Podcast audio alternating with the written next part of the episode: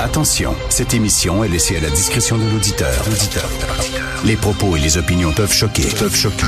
Oreilles sensibles s'abstenir. Richard Martineau. Martineau. Un animateur pas comme les autres. Richard Martineau.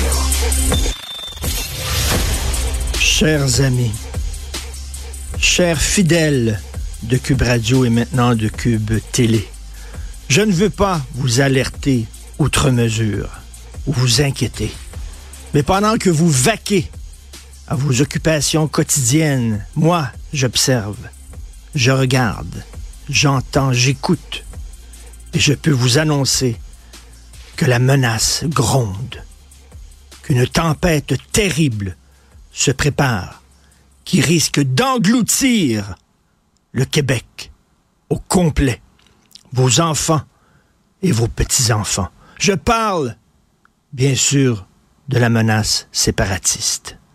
Nous pensions être enfin débarrassés de ce mal suite aux deux défaites méritées mais ô combien humiliantes que le Québec a essuyées en 1980 et 1995. Et je pense surtout aux propos odieux et scandaleux qu'avait tenu le premier ministre Jacques Parizeau qui avait blâmé nos amis de l'étranger qui ont choisi le Québec comme terre d'accueil pour élever leurs enfants, fonder une famille. Je croyais que cette menace, comme vous, était morte et enterrée et loin derrière nous. Mais malheureusement, comme Carrie à la fin du film de Brian De Palma, comme Jason à la fin de Friday the 13, comme le requin de jazz qui est revenu dans Jazz 2, Jazz 3 et, et, et le grand Jazz 4, mal aimé. La menace séparatiste revient et montre de nouveau son sale museau. Merci Jean-François. Je ne veux pas vous inquiéter, mais je suis comme vous. La peur me tenaille, la crainte, et je scrute l'horizon à la recherche d'un sauveur. Est-ce qu'il y a quelqu'un qui, comme Bruce Willis dans Armageddon, va se sacrifier pour sauver le Québec, va mettre son corps en jeu, sa tête sur le bio, pour nous sauver tous? Ah, c'est pas vous qui ferez ça. Non, ni moi.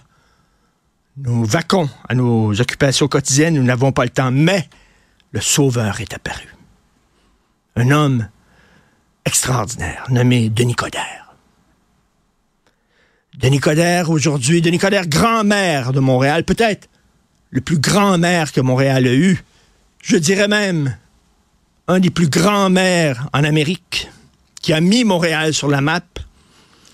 Denis Coderre, qui n'était pas seulement multiculturel, mais qui était transculturel, intraculturel, post-culturel.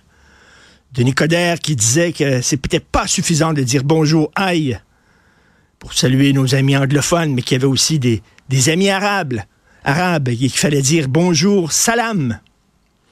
Il fallait dire pour nos amis bosniaques, bien sûr, bonjour, zdravo, dans tous les commerces de la ville. Nos amis espagnols, qui sont nombreux, bonjour, hola.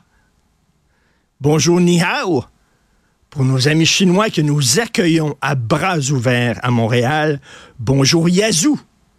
Pour nos Grecs, ah, la communauté grecque qui a voté collectivement pour le non lors des deux référendums. Merci beaucoup. On s'en souvient. La communauté indienne, bonjour Namasté. Bonjour Chai pour les Italiens, bonjour Osu pour les Japonais. Bref, Denis Coderre, ce grand homme, a décidé aujourd'hui, qui est un grand jour, 14 février, jour de la Saint-Valentin. Oui, ce n'est pas, ce n'est pas, ce n'est pas anodin. Ce n'est pas un hasard. Denis Coderre a choisi la Saint-Valentin pour dire son amour du Québec. Et il va présenter un groupe maintenant qui va lutter contre l'indépendance, la menace séparatiste, groupe qui s'appelle Non Merci. Et là, on reconnaît toute la générosité de Denis Coderre, parce qu'il n'a pas dit non. Regardez bien, son groupe s'appelle, son mouvement, mouvement qui va rassembler des milliers, des millions de Québécois. Mouvement non merci, c'est-à-dire, je sais, amis indépendantistes, vous voulez sauver le Québec, mais je sais que vous faites ça pour votre bien, mais non merci. Malgré tous les efforts, on vous remercie, mais ça serait non parce que parce qu'on ne veut pas perdre ces rocheuses. Ces rocheuses magnifiques qui vous appartiennent, qui font partie de l'héritage du Canada qu'il nous laisse. Alors, oh, il y a des gens, j'entends rire, j'entends rire des gens qui disent Denis Coderre est un homme du passé. Son temps est fait. C'est un vieux chausson, comme disait l'autre. Non. Je dis non. L'âge n'a rien à faire là-dedans. Quand on a du courage, on a du courage. Et M. Coder se lève contre la menace séparatiste qui, à cause de gens perfides, comme Paul Saint-Pierre Plamondon, ou non, non, ne huez pas, ne huez pas, non. Il faut quand même respecter l'homme. Il faut respecter ce qu'il a fait. Mais reste qu'il a réussi à réveiller la bête. Et François Legault, malheureusement, n'est pas le capitaine Canada qu'il nous fallait. On sent, lorsqu'il porte l'uniforme de capitaine Canada, on sent son, malaise. Lui, ancien péquiste. Faut jamais l'oublier, ça. François Legault, ancien péquiste, qui était dans le camp du oui lors des deux derniers référendums. Faut s'en souvenir. Denis Coderre, lui, s'en souvient. Alors, le vrai capitaine Canada, à partir d'aujourd'hui, c'est M. Coder. Parce que M. Coder a été malade gravement. Il a vu le gouffre. Il a vu le gouffre. Il a senti le souffle sur euh, sa nuque. Et il entendit la voix alors qu'il était dans l'ombre, l'obscurité, il a vu une lumière au bout du tunnel, entendu une voix en disant Denis, je t'investis d'une mission. Il a dit Moi Pourquoi moi?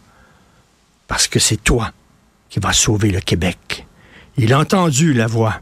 La même voix qui euh, hein, a parlé, euh, euh, qui a dit les trois secrets là, aux jeunes enfants, les trois secrets de Marie. Alors, il a entendu la voix et s'est investi d'une mission. Il l'a dit aujourd'hui dans le journal de Montréal, une entrevue qu'il a accordée du haut de sa montagne. Il a dit, je me sens investi d'une mission de sauver le Québec. Alors, j'espère que vous allez répondre en grand nombre à cet appel, car la menace n'a jamais été aussi grave que ça. OK, bon, je vais arrêter de niaiser, là. Tabouère. Vraiment, là. Veux dire, le, le, capitaine du nom, et là, il trouve le PQ trop à gauche. Il dit c'est un danger, non seulement c'est un danger parce que le PQ est souverainiste, mais le PQ est trop à gauche, puis lui dit il faut un fédéralisme de droite. Ramener ça à droite. Et là, on revient aux vieilles chicanes constitutionnelles.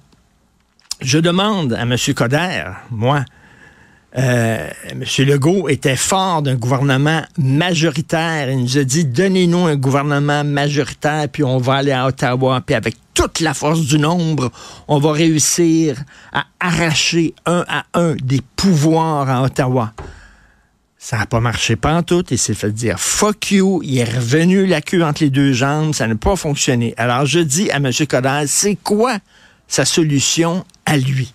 Qu'est-ce que lui euh, s'il dirige le Parti libéral du Québec, qu'est-ce que lui va faire que M. Legault n'a pas réussi à faire? J'ai hâte qu'il réponde à cette question, mes chers amis. L'heure